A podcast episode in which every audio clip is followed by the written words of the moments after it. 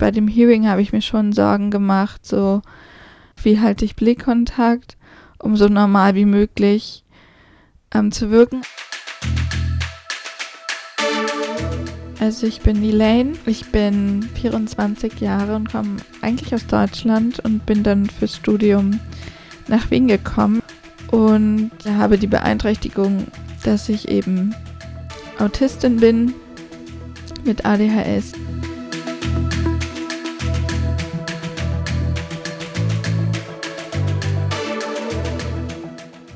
Aber ich, im Prinzip hat äh, alles proaktive Organisation von mir verlangt, weil die FH halt gar keine Ahnung äh, hatte, wie sie damit umgehen soll. Ja, also ich bin Armin, ich bin 28 und ich studiere Informatik und mich begleitet auch eine Beeinträchtigung und zwar bin ich nahezu blind. Alles inklusive.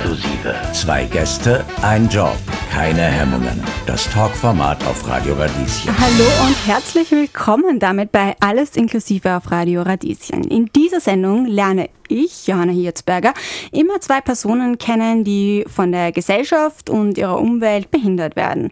Was meine Gäste verbindet, ist eine Leidenschaft, ein beruflicher Werdegang oder eine Karriere. Heute ist alles ein bisschen anders. Wir sind nämlich nicht zu dritt wie normalerweise, sondern zu viert im Studio.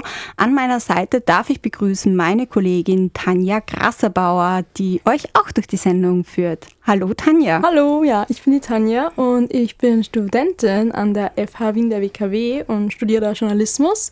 Ähm, ja, aber beginnen wir mal von vorne. Ja, von vorne, das heißt in diesem Fall bei unseren Gästen. Ich freue mich sehr, dass ihr bei uns im Studio seid. Hallo und herzlich willkommen, Elaine und Ahmed.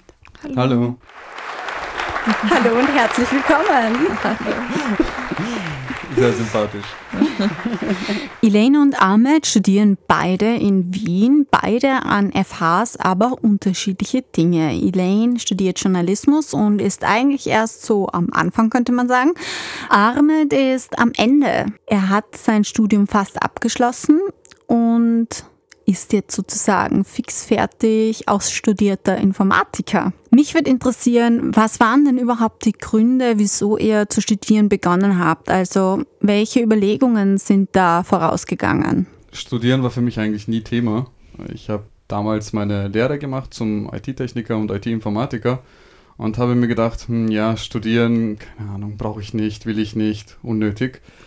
Dann bin ich ins Berufsleben eingestiegen, habe in einem kleinen Unternehmen in der IT gearbeitet. Also wir sind ein Unternehmen, was sich spezialisiert hat auf Hilfsmittel für sehbehinderte und blinde Menschen die haben halt Hilfsmittel auf ihren Computern, irgendwelche so Sprachausgabesysteme, ihr habt das sicher schon mal gehört, ne, wenn irgendwelche Computer auf einmal anfangen zu reden. Und wenn das nicht funktioniert hat, haben die mich angerufen und ich habe dann versucht, ihnen zu helfen. Ja, cool. Und waren deine Eltern oder Freunde überrascht, dass du beschlossen hast, studieren zu gehen? Wenn wir nur über IT reden, hat es eigentlich niemanden überrascht, weil ich schon als Kind irgendwie, schon als ich mein erstes Handy gekriegt habe damals, habe ich im Prinzip 24 Stunden nur drüber gehangen. Und anders als Spiele zu spielen, habe ich die ganze Zeit nur die Einstellungen durchforstet und eine Handyrechnung von 1000 Euro verursacht, weil ich ins Internet gegangen bin.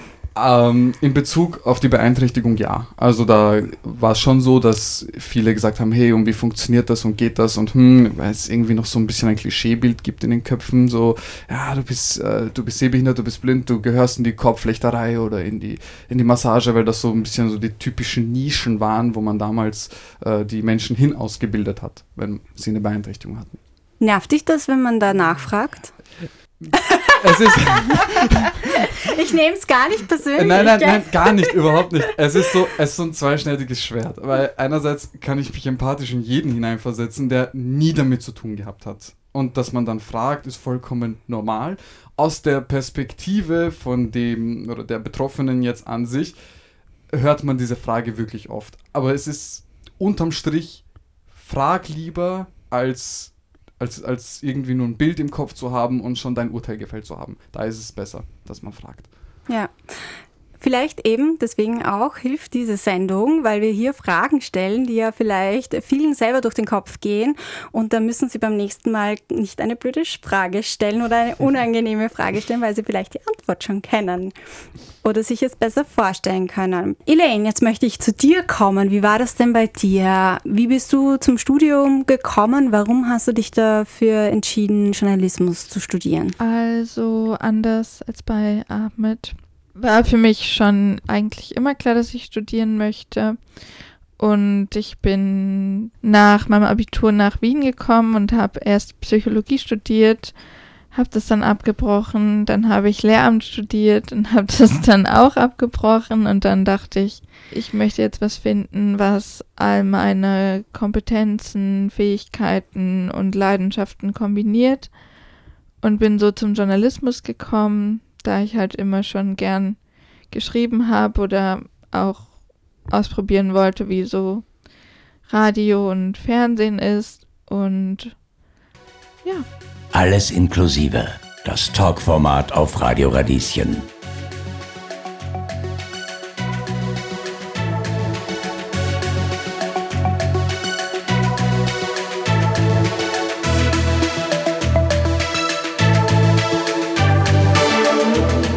Mein Name ist Johanna Hirzberger und ich freue mich sehr, dass bei uns im Studio zwei Studierende zu Gast sind, nämlich Elaine und Ahmed. Und wir sprechen darüber, wie eigentlich der Studienbeginn bei den beiden war, welche Motivationen sie angetrieben haben und wie sie das Studierendenleben ja führen sozusagen. Sag mir doch, Ahmed, wie schaut denn das bei dir aus? Welche ja, welchen Stellenwert hat das Studium in deinem Leben? Ähm, also ich, ich sehe ein Studium auf jeden Fall, äh, das gehört zu meinem Weltbild als Verfolgung einer Leidenschaft. Ich finde es schade, wenn Menschen ein Studium als Mittel zum Zweck sehen. Ich denke mir dann, man wird nicht glücklich vielleicht im Berufsleben, weil man irgendwie was gemacht hat mit ganz anderen Motivationen, irgendwie finanzielle oder irgendwie von einer sozialen Stellung oder was. Finde ich, finde ich total schade. Bei mir war es die Leidenschaft, die mich dazu getrieben hat und vermutlich auch äh, der Grund, warum ich vielleicht weniger Stress hatte also psychischen Stress als vielleicht der ein oder andere äh, Studierende. Wie war das dann bei dir, Elaine? Hast du dann schlussendlich auch entschieden, eben der Leidenschaft zu folgen und nicht sozusagen vielleicht der Vernunft oder so? Womit kann man dann später Geld machen? Ja, also ich wollte einfach was machen, was mir Spaß macht. Und das war eigentlich so meine intrinsische Motivation. Und ja, es ist mir wichtiger, was zu machen, was ich wofür ich eine Leidenschaft entwickelt habe oder schon hatte, als mh, hm, irgendwas, was jetzt besonders viel Geld bringt. Ich denke, das ergibt sich dann immer irgendwie alles schon. Alles inklusive. Das Talkformat auf Radio Radieschen. Elaine, hast du dich im Vorfeld, bevor du dich für ein Studium entschieden hast, äh, erkundigt, wie barrierefrei die Ausbildungsstätte ist, beziehungsweise das Ausbildungsangebot? An der Uni Wien viel mehr, weil ich das da irgendwie auch mehr das Gefühl hatte, dass ich es brauche. Also ich meine jetzt Nachteilsausgleich und so weiter. Barrierefreiheit war nie so ein großes Thema für mich generell. Einfach, weil ich irgendwie gelernt habe, mit, den Barrieren ganz gut umzugehen und angepasst zu sein. Aber bezüglich ähm, zum Beispiel Prüfungen oder so, gibt es da bei dir etwas, was zum Beispiel also möglich wäre? Oder musst du das nicht in Anspruch nehmen für dich? An der Uni Wien, wie gesagt, da hatte ich halt bei Prüfungen zum Beispiel einen eigenen Raum oder einen Platz, ähm, der für mich reserviert war, wo es mir gefällt. Ja, oder auch, dass ich bei Gruppenarbeiten da Ersatzleistungen erbringen kann. Wir schauen uns beide an. Wer will jetzt als nächstes eine Frage stellen? Tanja und ich. Amen. Wie war das denn bei dir? Hast du dich im Vorfeld darüber informiert, ähm, ob es Studienangebote gibt, die barrierefrei sind oder nicht, wo du hingehst? Ähm, Genau, war das ein Thema für dich? Und falls ja, was bedeutet das denn da für dich persönlich einfach eine barrierefreie Uni? Die kann ich auch, die Frage, die letztere gebe ich auch euch beiden gerne mit. Ähm, also Mich hat vor meinem Studium schon die Sorge begleitet, dass es schwierig werden kann im Hinblick auf Barrieren.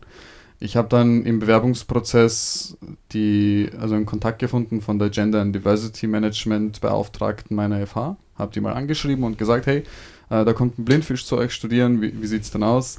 Ähm, Gibt es da irgendwie Regelungen?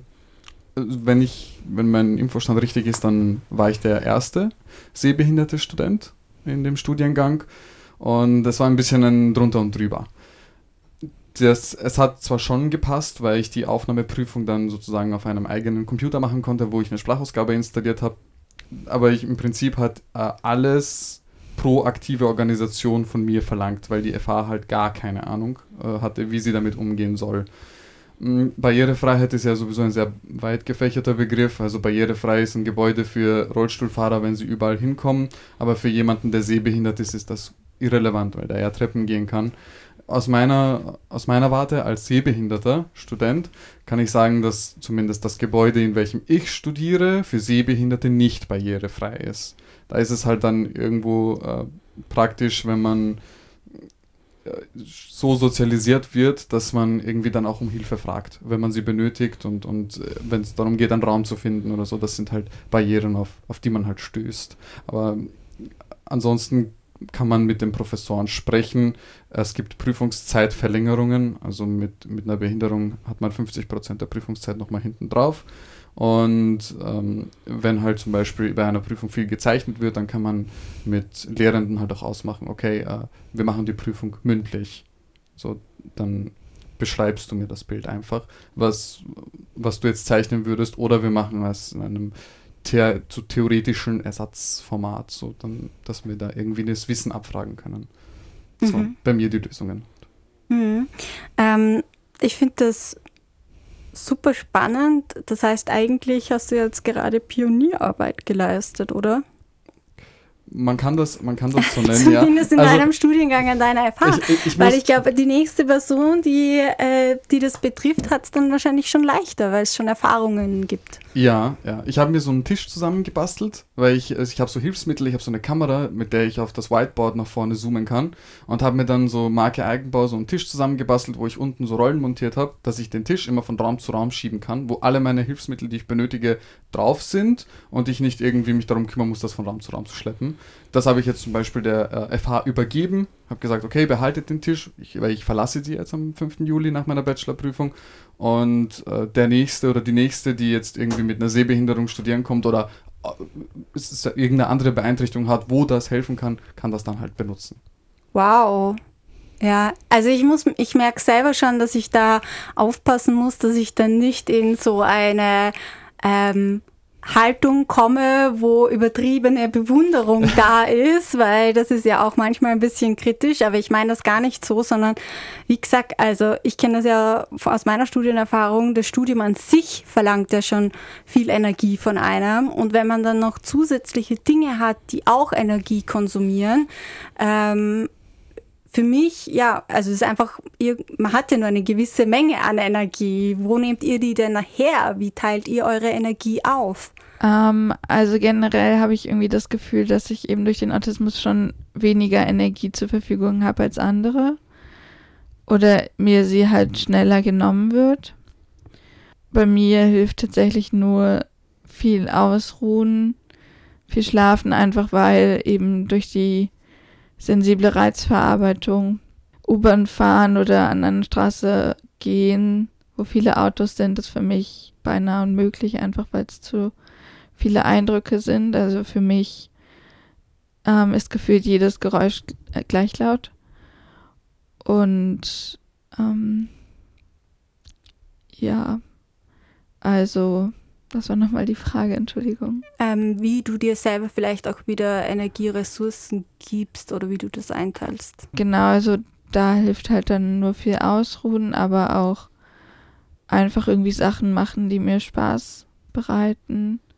Also sei es irgendwie lesen oder irgendwie eine Serie schauen oder.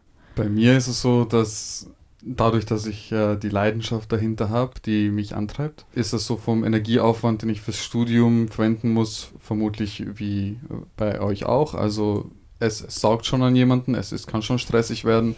Die zusätzliche Last, die durch die Beeinträchtigung dazukommt, kompensiere ich mit den Erfolgserlebnissen, wenn irgendwas dann doch geklappt hat und äh, wieder Energie schenkt, so fürs, fürs Weitermachen. Also das ist das, was mich antreibt.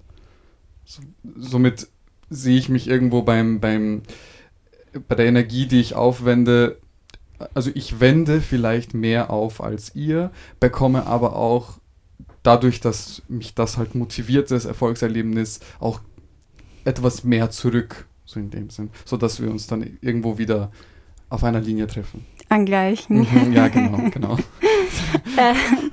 Ich weiß ja nicht, wie es an deiner FH ist, aber an dieser FH, der FH Wien, der WKW, ähm, gibt es ja Aufnahmeverfahren. Wie war das bei euch? Hatte, wie habt ihr euch darauf vorbereitet? Hattet ihr da Sorge drum, aufgenommen zu werden?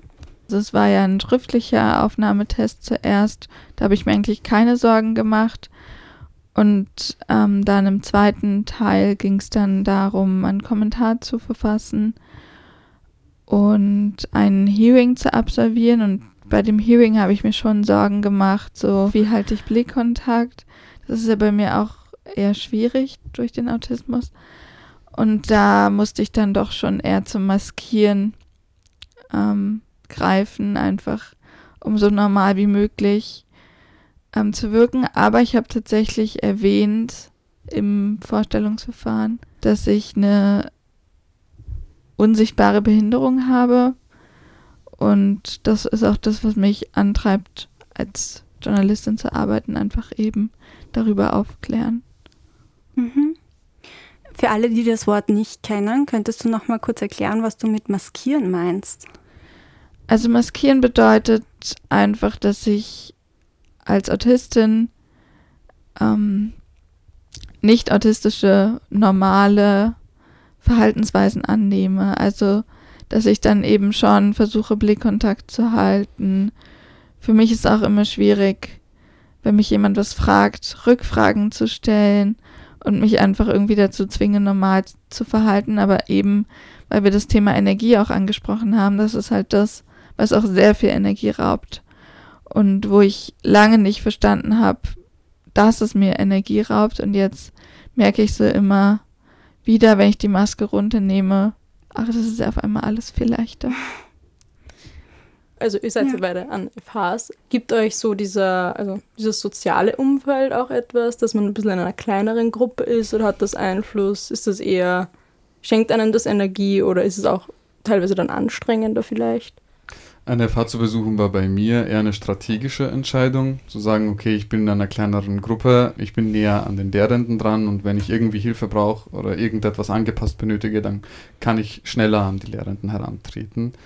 Vor allem, wenn man halt mit anderen Studenten spricht, die jetzt in eine Uni gehen, insbesondere im Informatikbereich, da wo ja es schon überfüllte Lehrsäle gibt, vor allem in den ersten Semestern, bin ich glücklich, diese Entscheidung getroffen zu haben.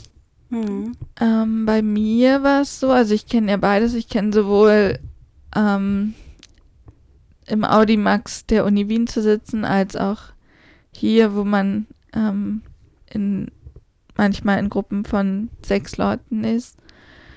Und ich muss sagen, ähm, dass ich irgendwie immer dachte, dass die Anonymität an großen, an der großen Uni mir einfach irgendwie viel besser tut, weil ich dann nicht gezwungen bin, soziale Kontakte so sehr einzugehen und das auch so ein bisschen ähm, zu, ja, einfach dann nicht so auffällig zu sein. So jetzt hier muss ich halt dann jedes Mal, kon also jedes Mal soziale Kontakte eingehen und sozial interagieren. Und das fällt mir manchmal schon sehr schwer, aber ich schätze es auch sehr am Wert, dass wir halt einfach eine kleinere Gruppe sind, die sehr zusammenhält, habe ich das Gefühl. Also die mich einfach auch, wo ich mich, die auch einfach meinen, meinen Hintergrund kennen und mich da auch besser unterstützen können oder mich einfach auch viel mehr ähm, Mitgefühl oder wie auch immer entgegenbringen. Alles inklusive. Das Talkformat auf Radio Radieschen. Jetzt haben wir viel auch über Herausforderungen und so gesprochen, aber was waren so für euch die persönlichen Highlights beim Studieren im Moment? Oder bis jetzt, sagen wir so. Im Sinne von Herausforderungen oder generell was das Studieren angeht? Beides. Eure Highlights, die, hier, die besonders einfach besonders für euch waren. Das ist eine gute Frage. Man sagt immer, es ist eine gute Frage, wenn man keine Antwort hat. Ja. das schneiden wir raus. Nein, Spaß. Mm, Highlights, ich glaube, irgendwann, wo ich so das, das vierte Semester abgeschlossen habe, das muss um den Dreh herum gewesen sein, da gab es nochmal so einen richtigen Adrenalinkick, da hat irgendwie alles super funktioniert und, und alles hat gepasst, jede Vorlesung äh, besucht so, und irgendwie gecheckt, weil man gelernt hat zu lernen und, und, und irgendwie das Ganze zu verfolgen. Das war für mich eher so, so ein Aha-Moment irgendwann zwischendurch random im Alltag, wo ich mir gedacht habe, hey, das ist eigentlich gerade richtig nice. Also so, das ist irgendwie, irgendwie läuft's. Weil die ersten drei, vier Semester, äh, jeder, jeder Studierende weiß, kennt das, wenn man sich erst einmal von diesem Schulleben auf dieses Uni-Leben umstellen muss. Hm. Und, und das hat bei mir halt vielleicht ein bisschen länger gedauert, aber es hat dann schlussendlich geklappt und das war für mich so ein Highlight. Was die Herausforderungen angeht, gab es ähm, für mich ein, ein Highlight, weil ich ein, ein, ein Modul, wo ich ganz, ganz große Befürchtung hatte, dass das aufgrund der Beeinträchtigung schwierig sein wird, dann doch geschafft habe. Also wo, zwar mit einer 4, aber, aber doch geschafft habe und äh, war auch ein, ein Moment, der, der mich glücklich gemacht hat. Also mein Highlight ist eigentlich immer jedes Semester zu überstehen, einfach weil der Stress und der Druck für mich enorm ist. Ich war jetzt auch ähm, vier Wochen im Krankenhaus, weil ich einfach den Stress dem nicht mehr standhalten konnte und einfach irgendwie zusammengebrochen bin. Ich glaube, das allergrößte Highlight meines Studiums steht mir einfach noch bevor mit dem Auslandssemester. Ähm, genau. Alles inklusive. Das Talkformat auf Radio Radieschen. Ja, wir gehen eigentlich schon ins letzte Drittel unserer Sendung über. Jetzt kommen wir zu einer Kategorie, die wir erstellt haben. Und die heißt Was fragst du deppert? Und es werden Stereotype oder Vorurteile gegenüber der gemeinsamen Leidenschaft oder des Berufs aufgegriffen. In eurem Fall ist es das Studium und Studentin sein. Und da haben wir fünf Vorurteile vorbereitet, über die ihr dann sprechen könnt äh, und sagen könnt, wie viel Wahres dranhängt und wie viel nicht Wahres sozusagen. Seid ihr bereit? Ready. Tanja, ich würde sagen, wir machen das abwechselnd. Magst du mit der ersten beginnen? Ja, sehr gerne. Für Studierende beginnt der Tag erst ab Mittag, wenn sie aufstehen. Wenn sie, wenn sie freien Tag haben zum Beispiel. Das ist falsch, es ist ab 14 Uhr. Da kommt aber noch ein anderes Vorurteil dazu als ITler. Ah, ja. Also. Na wirklich? Stehst du wirklich um 14 Uhr erst auf? Nein, nein, nein. Hey, wir sind unter uns, du kannst es ganz ehrlich sagen. Ich, ich stehe gar nicht auf. Also. Also, also kommt drauf an. Also ähm, in, der, in der Prüfungsphase gehe ich gar nicht schlafen. Aber wenn ich mal frei habe, dann schläft man halt vielleicht mal bis elf. Äh, das hört mein Studiengangsleiter auch, diese Sendung, hoffentlich.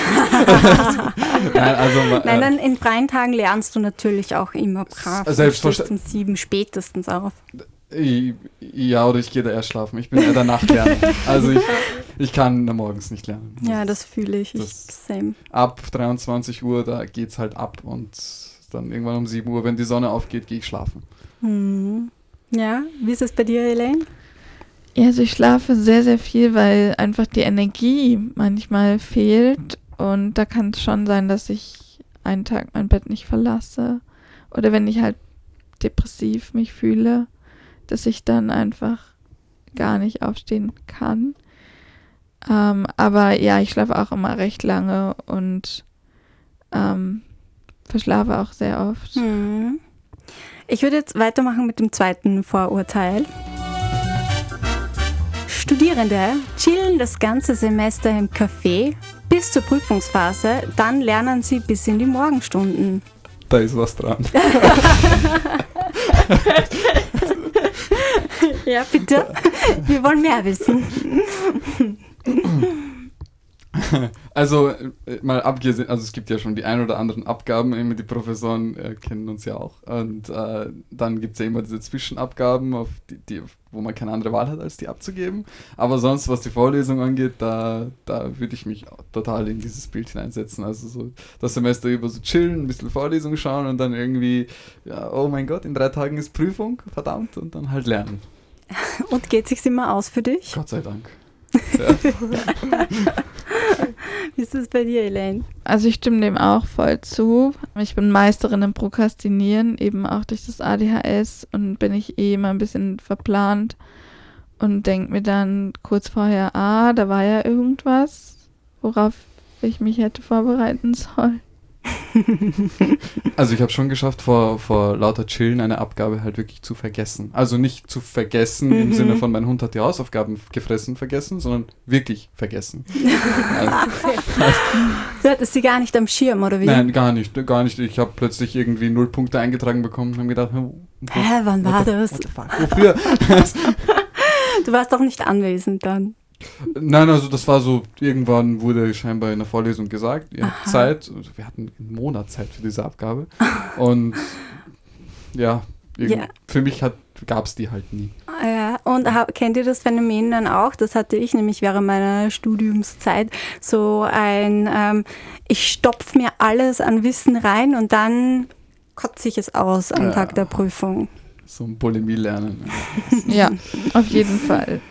Natürlich. Ja. Natürlich. Wobei bei, bei, Informatik ist das leider nicht so einfach, äh, weil, weil jedes, jedes Modul hängt mit dem darunterliegenden Modul zusammen. Mhm. Das heißt, man, man kriegt irgendwie eine Aufgabe und um diese Aufgabe zu lösen, braucht man wieder alles vom ersten bis zum vierten Semester. Und dann, äh, wenn, wenn man Bulimie lernt, dann muss man es sowieso nochmal lernen. Man hat keine andere Wahl, weil es zusammenhängt. Mhm. Es gibt wenige es gibt wenige ähm, so Unterkapitel, die wir beschäftigen, wo man sagt, okay, äh, da, da, da, da, klappt dieses System. Also da ist in der Informatik leider echt streng, obwohl hm. mir das schon ab und zu mal geholfen hätte. Vielleicht auch einer der Gründe, warum eigentlich IT-Studierende tendenziell an Unis sehr, sehr lange studieren. Ja. Zumindest die, die ich kenne. Ich weiß nicht, vielleicht liegt es auch in meinem Freundeskreis. nein, nein, das ist, also ich kenne das auch von, von anderen, die auch an der TU studieren. Da denke ich, dass eben diese Ferne zu den Professoren und diese schwere Ansprechbarkeit, ich meine, die kümmern sich ja vielleicht nicht um 80 Studierende, sondern vielleicht um 1000. Und es ist etwas praxisferner und das ist halt bei Informatik schon sehr, sehr sehr erschwerend, weil die Praxis ist im Prinzip das Wichtigste. So, es dreht sich ja irgendwann alles nur noch darum, äh, irgendwas zu programmieren, zu konzeptionieren oder aufzubauen. Mhm. Ja. So, nächstes Vorurteil, Tanja. Studierende, ähm, so faul sie das ganze Semester über sind, so faul sind sie auch in ihrem eigenen Haushalt. Also dreckige Teller stapeln sich manchmal oder vielleicht auch ähm, kalter Rauch. Also. Nein, also da, da sehe ich mich nicht drin. Ich sehe mich da schon sehr. Also, ich hasse Haushalt und ich hasse Abwaschen, weil ich habe leider keine Spülmaschine. Und da kommt es dann doch schon vor, dass das vielleicht das ein oder andere Mal sich schon Schimmel auf dem Geschirr gebildet hat. Ja, also ich kenne das auf jeden Fall. Ja, super. Also nicht, super, aber ich kenne das auch von mir, äh, was mir schon ein paar Mal passiert ist, dass ich äh, über so ein verlängertes Wochenende dann weggefahren bin und vergessen habe, dass ich in meiner Bialetti-Kaffeemaschine Kaffee drinnen hatte. Und dann ist mir quasi der Kaffeesud entgegengekrochen, als oh. ich wieder zurück war. Nettes Willkommensgeschenk. Ja. Das vierte Vorurteil. Studierende kaschieren ihr Unwissen mit Fachbegriffen, die sonst keiner versteht. Oh ja, ganz bestimmt. Ja, ja, 100%. Garantiert. Fällt dir da eine Situation ein? Eine Million. Ich, ich bin ganz ehrlich zu euch. Informatiker zu sein bedeutet gut googeln zu können. Wenn man aber im Gespräch ist, dann, dann spricht man natürlich von, von Programmieren, vom Coden, von Klassen, von Methoden, von API und, und hin und her. Und wenn es dann aber heißt, mach das, dann ist Google der erste Ansprechpartner, weil man selber irgendwie auch keinen Plan mehr davon hat. Aber es klingt professionell. Also das ist da, da auf jeden Fall. Und ich sage selbstbewusst, jeder, der Gegenteiliges behauptet, lügt.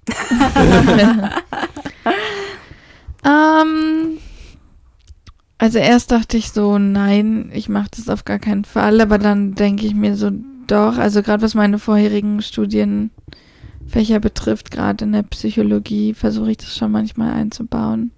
Irgendwie denkt man sich dann, ja, dann wirklich halt schlau, Scha- schadet auch keinem. Ich, ich glaube auch, ja, wir lernen eigentlich eher mit diesen Fachbegriffen umzugehen und sie mal einer Kategorie zuordnen zu können und, und dann zu arbeiten. Ich, Im Arbeitsleben ist es ja sowieso auch so. Also niemand setzt sich an den Arbeitsplatz und fängt sofort an, irgendwie alle Fachbegriffe in seinem Gehirn wieder aus den Schubladen zu holen und eine perfekte Arbeit zu leisten. Aber man kann es irgendwie mal grob einer Kategorie zuordnen und ich denke mal, das ist schon mal was unglaublich Wichtiges. Ja, voll. Man spricht halt dann quasi auch noch einmal eine Sprache, wenn man Genau. in einer Gruppe ist. Ja, voll. Ja. Ja, und die letzte Frage, die auch ein bisschen überspitzt ist, ein bisschen. Oh, oh. Das Studium ist ein Freifahrtschein, um sich auch unter der Woche zu betrinken oder vielleicht auch fortzugehen. Ja. Nein. also ich gehe gar nicht fort, so wirklich, einfach weil es wieder zu viele Eindrücke, zu viele Sinnes, ja, so, so viel Sensorisches, was da auf mich trifft. Deswegen trifft es auf mich gar keinen Fall zu. Also es ist ein Freifahrtschein. Wenn man sagt, ich bin Student, ah, okay, dann ist es in Ordnung, wenn du es tust.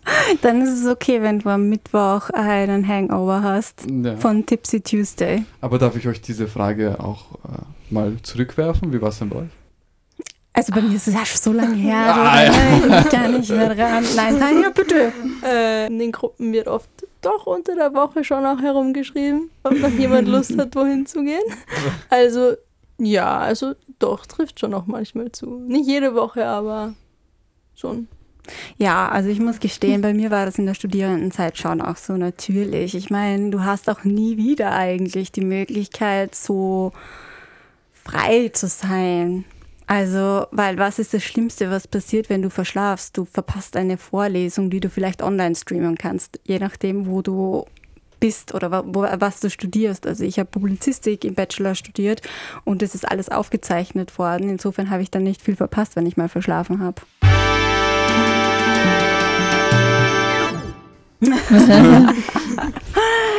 Ja, wir sind durch mit unseren depperten Fragen. Ich hoffe, sie waren nicht zu unangenehm für euch. Gar nicht. Nein, gar nicht. Fand ich super. Danke.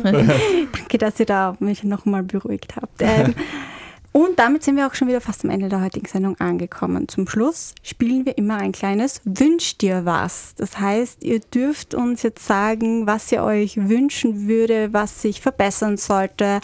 Ähm, und ihr könnt auch gerne den ZuhörerInnen konkrete Tipps oder Vorschläge mitgeben. Möchtest du beginnen den? Oder? Ich überlege noch. Okay. Wenn du, wenn du überlegst, dann, dann äh, mache ich vielleicht den ersten Schritt. Ähm, bei, bei allem Gelächter und es ist alles lustig, ist es ja immer, hat das auch einen ernsten Hintergrund, und zwar studieren, auch wenn man eine Beeinträchtigung hat.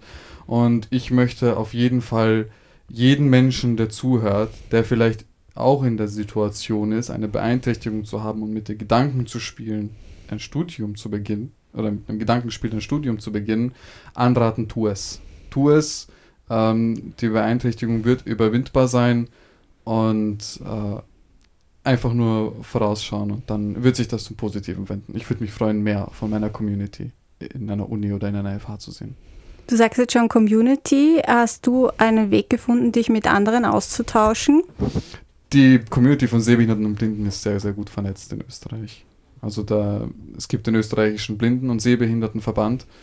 Da äh, kann man auf jeden Fall immer Kontakte knüpfen. Ich arbeite, also besser gesagt, habe gearbeitet, arbeite. Ich bin ja genau an der Schwelle, äh, auch mit Menschen, die jetzt irgendwie eine Beeinträchtigung haben, eine Sehbeeinträchtigung haben konkret. Und da ist man dann halt auch immer vernetzt und ich, ich bekomme halt auch oft von Eltern mit, wenn die mit ihren Kindern kommen, dass sie sich Sorgen machen, äh, wie die Entwicklung wird von, von den einzelnen Kind und ob das irgendwie das mit der Schule klappt und mit Freunden und Beziehung und Uni. Und ich, ich freue mich dann immer einfach vielleicht als Beispiel vor diesen Menschen auftreten zu können und zu sagen, ja, es geht, tu es. Cool.